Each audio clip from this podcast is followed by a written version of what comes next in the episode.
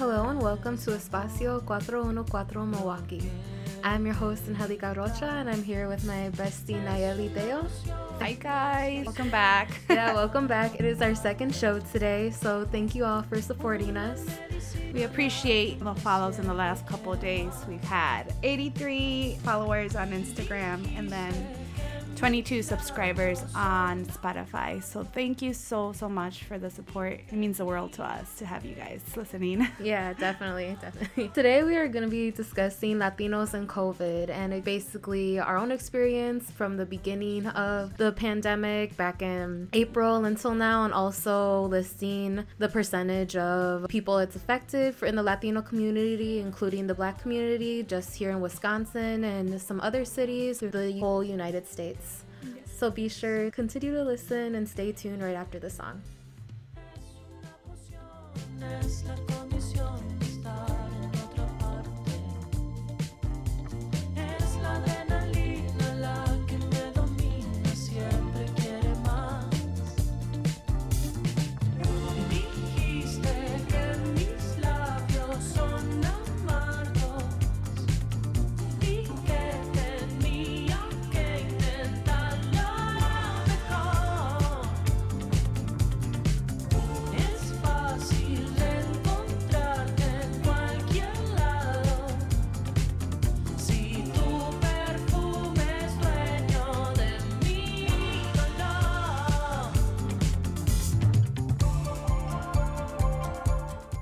Back. So that was Bandalos Chinos. Vámonos de viaje if you're interested.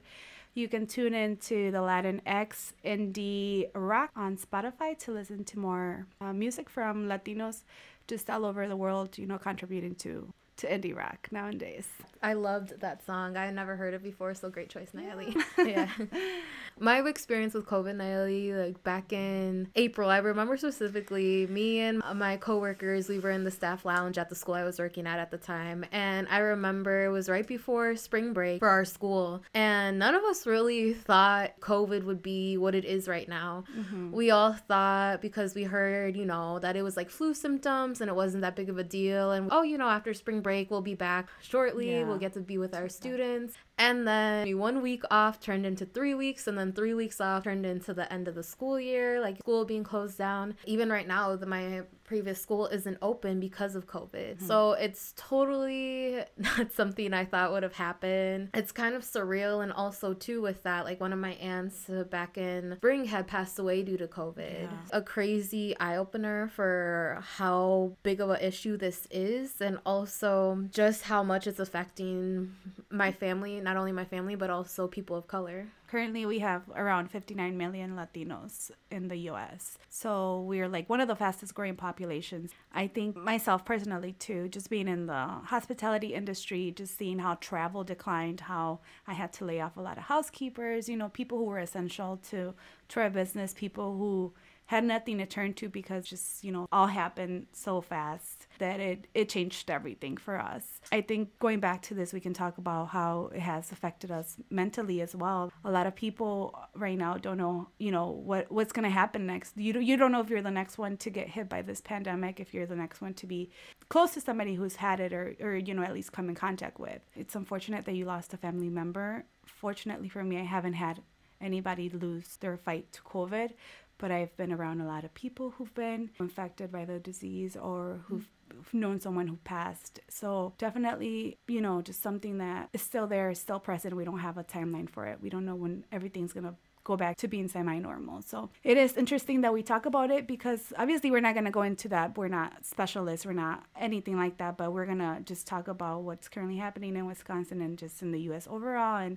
until this day, what's become of COVID since, like you said, April, March, that time. And I think we both have known people who have had COVID, and it's yeah. been different symptoms for them. You said one of your coworkers was asymptomatic, so they really didn't have serious symptoms, you know. And I feel like that's what some people have been experiencing experiencing and those people are telling others oh you know covid isn't that big of a deal but then mm-hmm. there's this whole serious end to covid for most people that it's ended them in the hospital yeah. or it's ended them with deaths or some people i just at my job last week i had a customer and she forgot to put her mask and she was explaining, you know, oh, I'm so sorry. I literally should totally forgot about this and I should be the last of people to not have a mask because she had just recently had COVID about wow. two months ago. And she said, even though she had COVID two months ago, she didn't feel like her normal self until yeah. that week. Mm-hmm. So even if you're done with having COVID, it definitely still does affect your body in the long run. Like you said, a lot of people. I was at a fundraiser this week and just a lady who needed a double lung transplant. Luckily, she was one of the Latinas to get it in the in the city. But yeah, I mean, it's just becoming conscious of it, and you know, it's just community work between all of us. Sometimes we forget our masks. Sometimes, you know, you might walk into your house and you forget to wash your hands or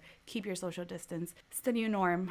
We got to adjust to it. We got to learn about it. So, definitely something that we can take and, and learn from it and work to keep others safe. And those, especially with autoimmune systems that are so weak and that could lead them to hospitalization or, or we want to stop it there. So, from a PBS Wisconsin interview from June, the Latino community it had about 40% of cases from COVID, and then the African American community had 70% at first. And with that, I just want to think about why those numbers are so high for people of color, and it's mainly because those people are essential workers, you know? Yeah. Those people are the ones working jobs where you don't get to unfortunately work from home, you know, or you, your job isn't gonna give you weeks time off because of uh, everything happening with COVID. They're gonna demand those people to keep coming in and keep working. You're talking about people who work in the fields, people who work, you know, healthcare workers, people who work uh, cleaning, just those jobs that are so essential that are definitely higher at risk. I did find a lot of Latinos have higher rates of also that come with diabetes and obesity. Yep. So then you have that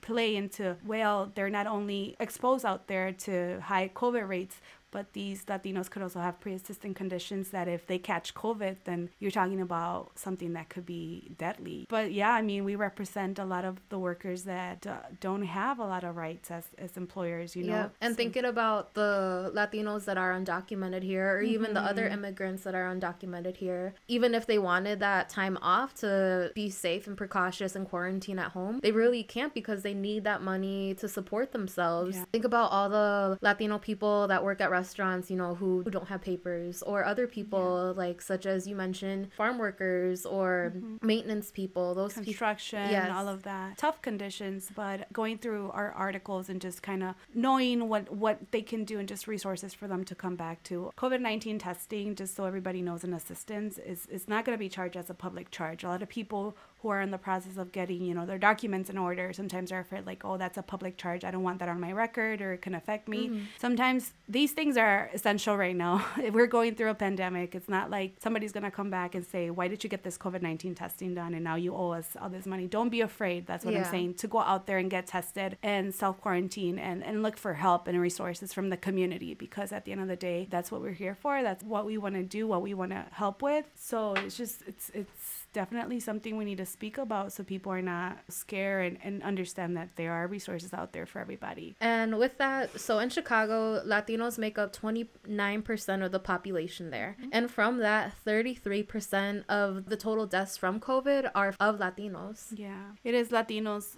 as we were talking earlier, Angelica, you know, we've surpassed any other minority group at this point with COVID rates being in that in that cycle of the of getting a COVID case and then that leading to something deadly. Yes, and from the CDC, so the largest percentage increase we're seeing among Latino adults ages 25 to 44. It raised up to 53.6%, and 66% of that was attributed by COVID. We also go back if you want to think about just the multi generational household, how hard it is for a Latino family. We were raised on the on the word family, right? That we're supposed to be together. So then you go back and you think about all those those people who have their abuelitas or abuelitos living with them, or a cousin or aunt. And it's so hard because this is something they talked about that it's a trend that you see all these multi generational households. Yeah, it's such a juxtaposition because, you know, obviously those family members they need to work to support their yeah. family, yet they have, they are really close and even live, as you mentioned, they live with family members who can't afford to risk their lives and go out or be close to people that are out every day working because they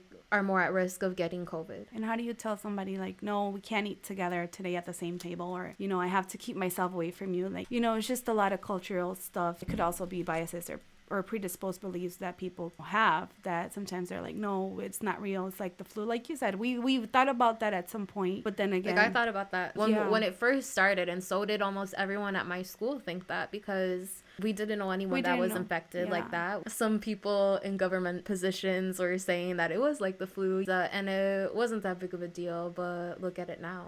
That just goes to show we can all do some learning, we can all do some research. It's real, and and we just have to learn how to manage it during the next couple months. And before we get into our next topic of resources, I just want to mention in the US alone, there have been around 8,200,000 cases. And for total deaths in the US, there have been 220,000 cases. And it's only increasing as the days go on. And globally, there have been about 40 million total cases, or 4.5 million. And the total deaths globally are a million one hundred thousand. What can we say to that? Which is a lot going on in this world. 2020 has definitely been a year yeah. for the books just because a lot of people the mental health you know going into this is, is going to be affected just by yeah. everything and the stress and, and anxiety. Just, yeah and with that i just think for listeners if you haven't experienced the negative things going on with 2020 in general like listen and think about the families who have because there definitely like we've mentioned there definitely are families that have especially the latino community we're just going to say support local and, and think locally before you go into one of the bigger chains, Amazon or whatever that is that you're looking into. There's a lot of talented people here. It's just doing a little research and going out of your way to do curbside pickup or whatever it is that they have going on. So, with that, we're gonna just wrap up a little bit and then talk about our mental health resources. We'll be right back.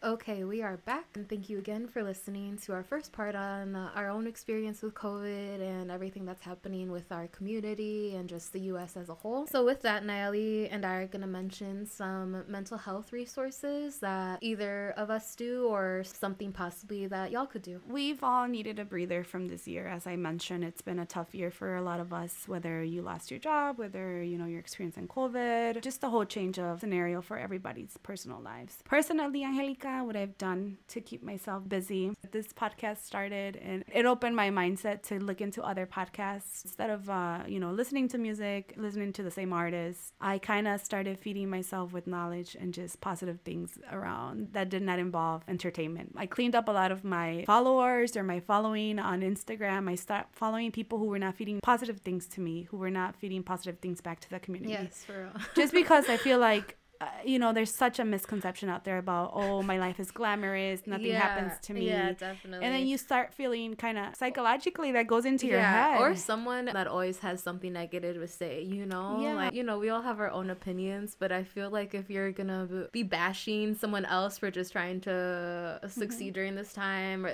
like a small business, I don't think those negative comments help at all. So I feel you with that. I know. I've read up, you know, the news. I, I don't listen to news. I don't listen to anything that's gonna bring me down or make me have anxiety or make mm-hmm. me think of this, this, or that. I just kind of take it day by day. And I obviously am precautious of, of my actions. And it's just something that has worked for me in the last couple months because at the same time, I'm feeding my mental health. Um, I'm helping myself learn new things and kind of accept and be an open book to hear out other things. So it's not just going and browsing online just to see what everybody's up to, but also learning from other people too and, and just kind of having that open mindset then to learn about other resources that don't have to do directly yeah. with being on the internet and browsing through yeah. media. So you've been listening to new music and podcasts. Yeah, what uh, podcasts. Yeah, is there anything else that you like to do? Well, I think emotionally we all need to ca- take care of ourselves. You've been reading about just different crystals and just learning about the energy and stuff like that. I think something that you also like. Yeah, um, I do.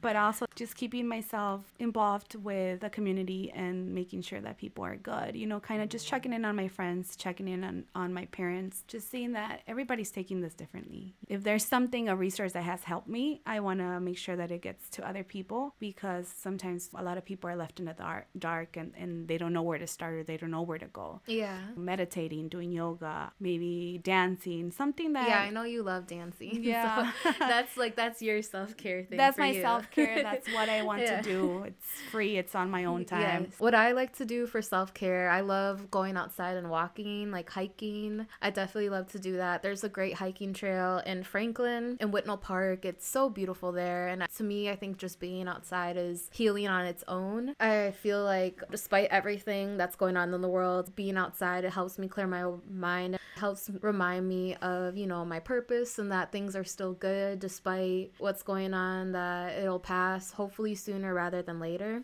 Other than going outside, I do love also drawing in books not drawing like sketching because i sucked at drawing. Yeah but i do love like coloring in basically a coloring books. Like i have a tarot coloring book that i love. I also love coloring books that have mandalas in them. And i also really helps me is just listening to christian music when i feel like i can't pray because i really do love praying to help clear my mind. Praying to me is another form of meditation or another form of um, a ritual thing you know almost. It's uh, something that i would do daily. When i feel like i don't have the energy to pray like i want i listen to christian music by hillsong united a lot you know i've seen them like I love them. Yeah, It's- it's yeah, they're good- beautiful. They they their songs are so deep and meaningful. And so whenever I'm having one of those days, I listen to them and it helps clear your clear mind, my mind. Mhm. yeah whatever religion you're from just listen to the message i think we can all tie back and kind of just feel spiritually be there one thing i wanted to talk about angelica too about dealing with these stressful times dig into your wellness resources. So eating right.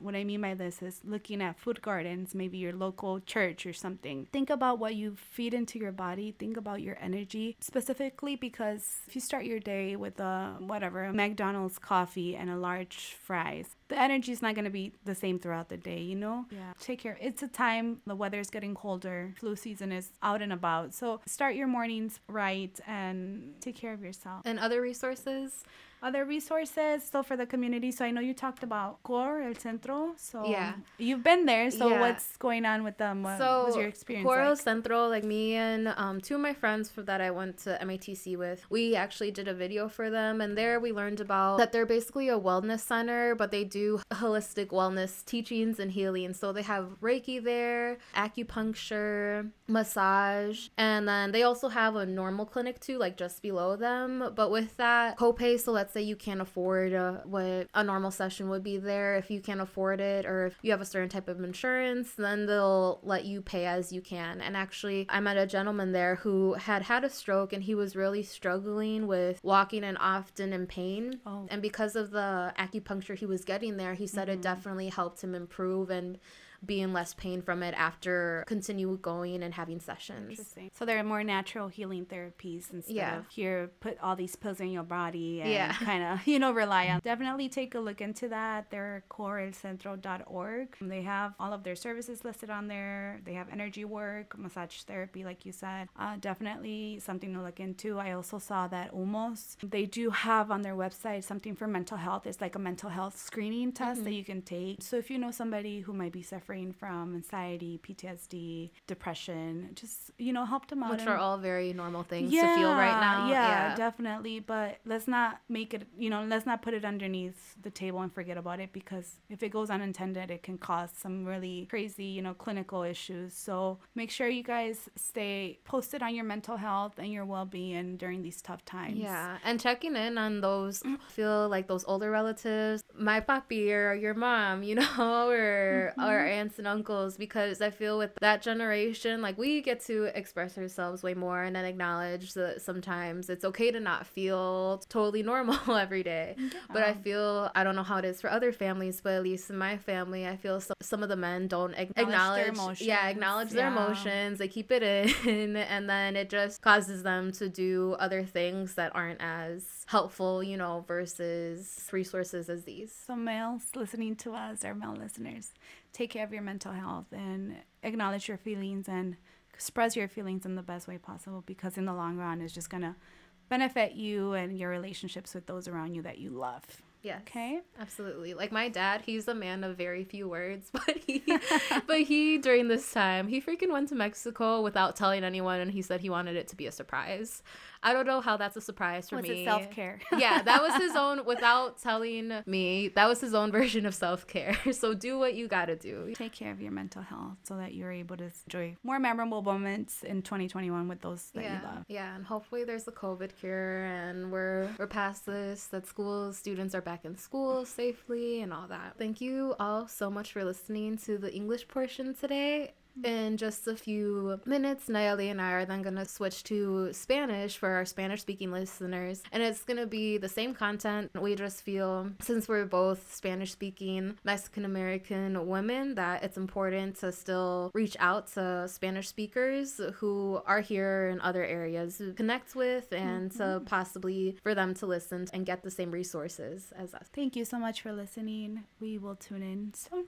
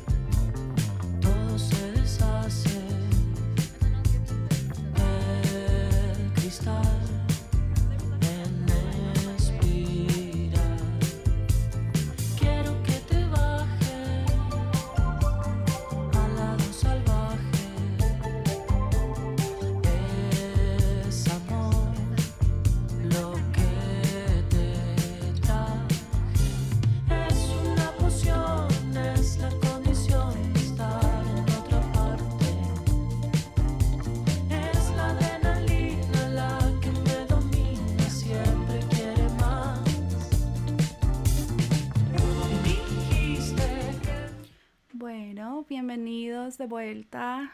Un placer tenerlos. Este, hicimos una encuesta en Instagram con Angélica por el simple hecho de que como somos mujeres latinas, queríamos saber cuántos, eh, cuántas personas nos iban a escuchar hispanohablantes que quisieran escuchar te- este podcast en español. Entonces, en esta sesión del podcast vamos a hablar un poquito de cómo los latinos son afectados por el COVID y pues personalmente algunas historias que tenemos y después vamos a hablar un poquito de la salud mental, que Sí. es muy importante. Angélica, tienes este, ¿quieres empezar este podcast hablando de tu, tu historia personal?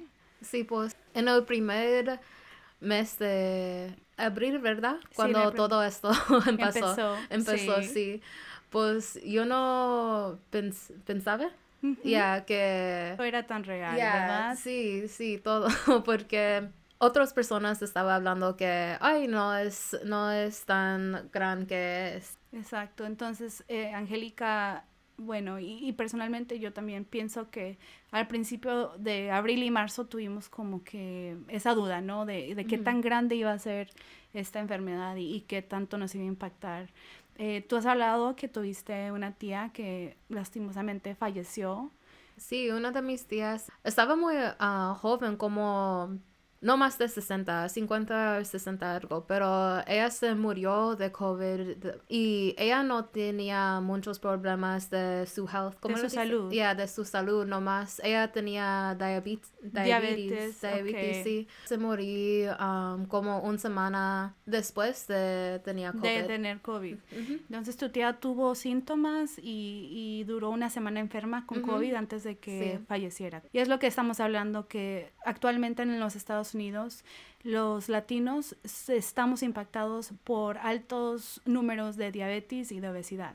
Entonces tú le agregas a eso una enfermedad como el COVID y todo se complica para esa persona de 5 a 10 veces más. Globalmente, yo creo que tenemos casi que son como 8, billones de casos, Angélica. ¿De todo el mundo? Sí. de todo Ajá. el mundo. Y hemos este, estado haciendo un poquito de, de- Actualmente dice que tenemos 1.14 millones de, de muertes eh, 28.6 millones de, de estadounidenses o de gente que vive aquí en Estados Unidos se han recuperado y en casos totales estamos hablando casi de 42.2 millones de casos. Estamos viendo simplemente que realmente esto a cada persona le, le ha impactado de diferente manera en este año. Está impactando más de las personas de color, so, los Exacto. latinos y la comunidad ah, de African American, eh, más porque ellos, esas personas están las personas que es Trabajadores Yeah. esenciales. Sí. Entonces, exacto, es lo que hemos hablado también, que muchos de estos trabajadores y de las minorías, los latinos y los afroamericanos, eh, tenemos trabajos en construcción, en el campo, somos trabajadores de limpieza, eh, trabajamos en restaurantes, tú lo mencionaste. Y muchos de esos trabajos actualmente no ofrecen ningún cuidado de COVID-19, Sí, ujú. no ofrecen eh, vacaciones pagas, no te ofrecen beneficios de ninguna manera. Y hay mucha gente también indocumentada que está teniendo que, que salir de sus trabajos tienen este problema de que eh, les llega el COVID, ¿no? Eh, personalmente, a ti te impactó en tu trabajo, ¿correcto? Sí, pues yo, yo me fui de mi trabajo porque quería ¿Hacer ah, otra cosa? hacer otra cosa, pero en mi trabajo nomás pensé que, que el tiempo cerrado va a ser como dos, dos semanas, you know, y dos semanas Pasaron a tres semanas, a a tres y de ah, los tres semanas pasó a dos meses, so era muy difícil para mí y por mis estudiantes. Maybe porque toda- todos los días mis estudiantes, oh, yo extraño a la escuela, yo extraño a mi clase. Y eh, me habló a diferentes horas eh, diciendo que cuando nos vamos para atrás y yo era muy difícil porque yo no podía hacer, oh, en este día porque no sabía. También este, tenemos cifras de que los adultos eh, hispanos en, en edades de 25 a 44 años son los que se ven más impactados por esta enfermedad. Se subieron los números por el 53.6% este, desde que empezó lo que es el COVID. Y bueno, y como todos sabemos por las noticias, este, y bueno, por todos los medios de comunicación que están allá afuera, que, que estos números van a seguir subiendo, ¿no? Eh, bueno, y un poquito también de, de aquí en Wisconsin, ¿cuántos casos usualmente se están viendo al día? Bueno, aquí dice que se ven como 200, que actualmente tenemos 200 mil casos en Wisconsin solamente, y de esos casos, 1776 han terminado fatalmente. Simplemente que hay una pandemia realmente, que hay, hay gente muy débil de, de sistema inmune que les está afectando bastante. Y bueno, el mensaje que nosotros les traemos a todos ustedes es que simplemente no tengan miedo de, de salir y de hacerse la prueba, Sí. este, cual sea tu situación legal. eh, tienes derecho de buscar ayuda, de buscar recursos, de hacerte la prueba porque no es una carga pública que se te va a cobrar al final de toda esta pandemia. Angélica y yo vamos a hablar un poquito de cómo mentalmente podemos estar más tranquilos durante esta Sí. eh, un poco de las prácticas y de los recursos que encontramos aquí en Milwaukee que quizás les pueda funcionar a ustedes. Ya volvemos.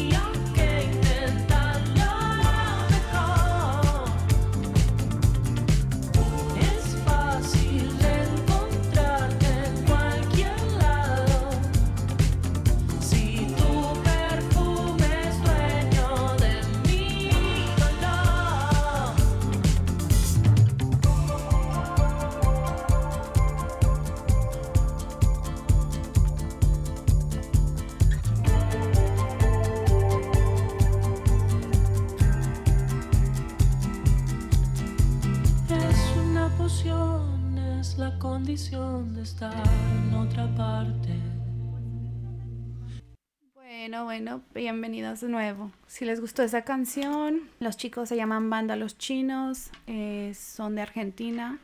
Es una música indie, pop, latina y esa canción se llama Vámonos de viaje. Yo creo que todos necesitamos un viaje ahorita, ¿verdad? Sí, yeah. Angélica y tu papá, bueno, eh, como salud mental en esta, en esta sección que les vamos a comentar, tu papá hizo como que un viaje, ¿no? A México porque, ¿qué fue lo que pasó? Yeah. Mi papá fue a México, pero no dije a nadie que No va. comentó. Sí, él me habló en México, like, oh, so- soy aquí con mi primo y decía, ¿qué? like, ¿cuándo se fue? Y él dijo, oh, en la mañana. Sí, entonces se lo Yeah. hizo como... Es como un kid, yeah. Sí, pero él lo hace porque de alguna manera todos necesitamos una relajación Sí, mental. ajá, Entonces, yeah. ah, para él, obviamente, tomando las precauciones, él salió a ver a, su- a su familia y, y, pues a tomar como que un espacio mental de todo lo que está pasando aquí en Sí, Estados ujú. Unidos. Eh, ¿Qué otra actividad te gusta hacer, Angélica? Aparte de, bueno, yo te conozco muy bien, pero para la gente que no te conoce, ¿cuáles son tus actividades? Pues me gusta salir a caminar, es- estar en la naturaleza y relajarme. Más de eso, me gusta escuchar música cristiana Sí. y eso me da paz mental, y ¿verdad? tranquilidad, sí. También te gusta bastante dibujar, ¿no? Dibujar, o Oh, sea, sí. hacer dibujos y yo creo que esas son buenas ideas porque no todo tiene que ver, todo, no todo tiene que ser un, un pago que tengas que hacer. Me gusta tan tiempo con mis animales también. Sí, Angélica Yeah. tiene dos perros hermosos y tiene un gato y ya tienes como que más de nueve años con ellos. Ah, con uno de mis perros, 10 años. Diez y los otros, 8 y 7. Exacto, Yeah. entonces alguna gente encuentra la paz y la tranquilidad con sus mascotas, yeah. eh, pasando tiempo con, con tus mascotas, cosas Yeah. que si estuviéramos en un trabajo regular no tendríamos tiempo de hacerlo. Yeah. Mm, ¿Y para usted, Nayeli? Para mí, ok, actualmente pues yo me he desconectado bastante de las redes sociales porque siento que a veces me dan más negatividad que, que cosas positivas. Entonces, para relajarme, he escuchado muchos podcasts, o sea, como este podcast Yeah. en Spotify. Hay muchos podcasts gra- gratis para todo el mundo. Entonces, si usted necesita ayuda mental, si, si está pasando por algo, este, para todo hay podcasts ahora en día, para divertirse, Ujú. eh, para pasar, sabemos que hay un- Tenía un podcast para Harry Potter también. Oh, ¿sí? Oh, yeah. wow. Vea, Leyendo, leyendo um, pienso que era el primer, um, libro. sí, ujú, el Sí, primer libro. eso- tienen como y siete tú libros. sabes, yeah, y tú sabes, me encanta Harry Potter. Sí, a Angélica le encanta Harry Potter. Yeah. Entonces, bueno, yo me he Anyway, yeah. desconectado. Sí, yo he hecho como que una limpieza interna con mis energías, con todo, porque al final del día no quiero estar invadida de cosas negativas ni de gente negativa. Yeah. Acuérdense que allá afuera va a haber todo tipo de gente que te va a decir, no, esto es malísimo, no hagan eso, que te va a traer siempre las peores energías. Yeah, Pero la salud mental es importante. Yeah, Y yo pienso que si está con alguien que nomás habla de cosas todo negativas, esas cosas va a Es- impactar a usted, ya. Entonces yo he utilizado eh, los ritmos bailando, eh, escuchando música, tú sabes que me gusta bailar. Yeah. he escuchado este haciendo cosas que físicamente me mantengan entretenida, eh, también me ayuden emocionalmente. Entonces hemos hablado un poquito también en nuestro podcast en inglés de la comida que comida del día, que eso es Yeah. importante también para tener energía, para que esté saludable. O- usualmente, bueno, con estos meses más fríos eh, empieza a llegar lo que es el flu season, eh, la gripa, entonces es importante que uno se mantenga este, comiendo lo más saludable para que no Yeah. tengas tampoco problemas de azúcares, como tú Yeah. habías dicho. Entonces, Coma este, mucho pozole. y pozole. Ay, menudo, pero con otras cosas también. Sí, intenten nuevas este, recetas, no, no, no tengan miedo. Bueno, y un poquito el tema que tú querías hablar, que no lo, no lo tocamos en el otro podcast, pero creo que es importante. ¿Tú has probado los CBD oils, los aceititos de CBD? Oh, sí, ya. Ah, mi mamá, ella, no de CBD, pero mi mamá tiene un oil de lavender. Es porque ella tiene mucho anxiety. Mucha ansiedad. Sí, ans- Entonces ella ha utilizado como los aceites más Sí, naturales ajá. y orgánicos. Y otros se los usan en, en misa ah, se llama frankincense, ¿sabes? Ah, Esa cosa que la padre Que el padre tiene- pasa así Yeah. como... Sí, para dar Yeah. la bendición, ¿no? Sí, Ah, ajá, sí. Eso, eso se llama frankincense y viendo en, en la internet, viendo en, las tiendas de cristal y sí, Este, ah, son- y es un, ah, un aceite like muy, Oh, muy relajante. sí, muy Entonces, relajante, sí. Utilicen su, casi es como la aromaterapia, ¿no? Ujú. aromaterapia y busquen, como tenemos tanto tiempo ahora de, de estar buscando en internet, es importante que veamos otros recursos hay que no, Ujú. no tengamos este, disponibles. Y les vamos a contar simplemente de dos lugares aquí en Milwaukee que hemos buscado en línea para ayudar, bueno, más recursos, ¿no? Mentales y, y cuento que Humos, este, ellos tienen un link en su página web, si se meten a Humos, y ese link te hace como un asesoramiento de tu salud mental. Entonces, si conoces de alguien o si tú sabes de alguien que esté teniendo problemas, de ya sea que sea depresión, bipolaridad, este, bueno, hay una, es gratis completamente, van y hacen ese examen y pues ya este, la misma página les empieza a dar diferentes recursos. Eh, simplemente un recurso que es gratuito que les queremos dar por si necesitan empezar desde cero y necesitan buscar un lugar donde empezar, eso sería como el recurso. Y tú vas a hablar un poquito del core, el centro, ¿correcto? ¿Tú has ido ahí? Sí, cuando yo estaba en, uh, en colegio en MATC, yo y dos amigos hicieron un video pa, por Core Centro y Core Centro es una, una clínica que tiene resources naturales. Sí, so- recursos naturales. Sí, na- naturales, so, como Reiki. acupuntura. Acu- acu- acupuntura, algo Ok, así. gracias, ya. Tiene sí, varios diferentes. Yeah, sí, y hay otra clínica like normal abajo de Core. Yo hablo con una señora que es- estaba Tomando tratamiento. tomando tratamiento allá, ver- sí, tenía una stroke y eh, tenía mucho, mucho dolor en todo el cuerpo. su, su cuerpo, sí, pero él se fue para hacer acupuncture y reiki y dije que después de las sesiones, um, Él se sentía mucho sí, mejor, ¿verdad? ujú, yeah. A veces es, es bueno no ver medicina tan tradicional como la medicina de Estados Unidos, que es un diagnóstico y después ve a la farmacia y cómprate pastillas. Yeah, Es bueno también buscar medicinas orientales, medicinas que son más naturales, la disposición de, de hacer cambios en sus vidas. de nunca, nunca viene de mal intentar algo nuevo que no sea tan familiar a lo que ustedes conocen, porque de eso se trata esta vida, de aprender y de abrir y de conocer otras, otras culturas también. Bueno, y acuérdense, cerramos esta sesión diciéndoles que sean conscientes, este, tomen todas las medidas de precaución que necesitan y nunca se olviden de checar y de estar pendientes de esa familia, sus abuelitos, los papás, los hermanos. Sí, porque es algo like tú y yo y otras personas de generación, sí. Tenemos una mente más Yeah, abierta. para reconocer que, oh, yo tengo depresión o algo así, ¿sabes? Hablamos más de los sentimientos yeah, y nos expresamos más. Pero otras personas mayores en... uh, no hablan de esos temas. no, es muy tabú todavía. Sí. Este, decir sí tengo depresión o estoy Yeah. pasando por algo. Eh, es bueno reconocerlo y que ustedes puedan hablar. Nosotros, la generación más como de los millennials, ¿no? Nos dicen los millennials. Podemos este, tener esos recursos y, y hablar y estar pendientes de esa familia que van a necesitar mucha ayuda moral durante esta pandemia. Sí. Y bueno, les dejamos aquí, cerramos con los bandolos chinos. Yeah. Gracias por estar pendientes, espero les Yeah. haya gustado. Gracias para escuchar a los dos. Perdóname, estoy todavía practicando mi español. No, pero lo Yeah. haciendo muy bien. Y por favor, eh, escucha en otra semana porque vamos a hablar. De otros temas más Sí. interesantes. Ajá. Gracias y que estén muy bien.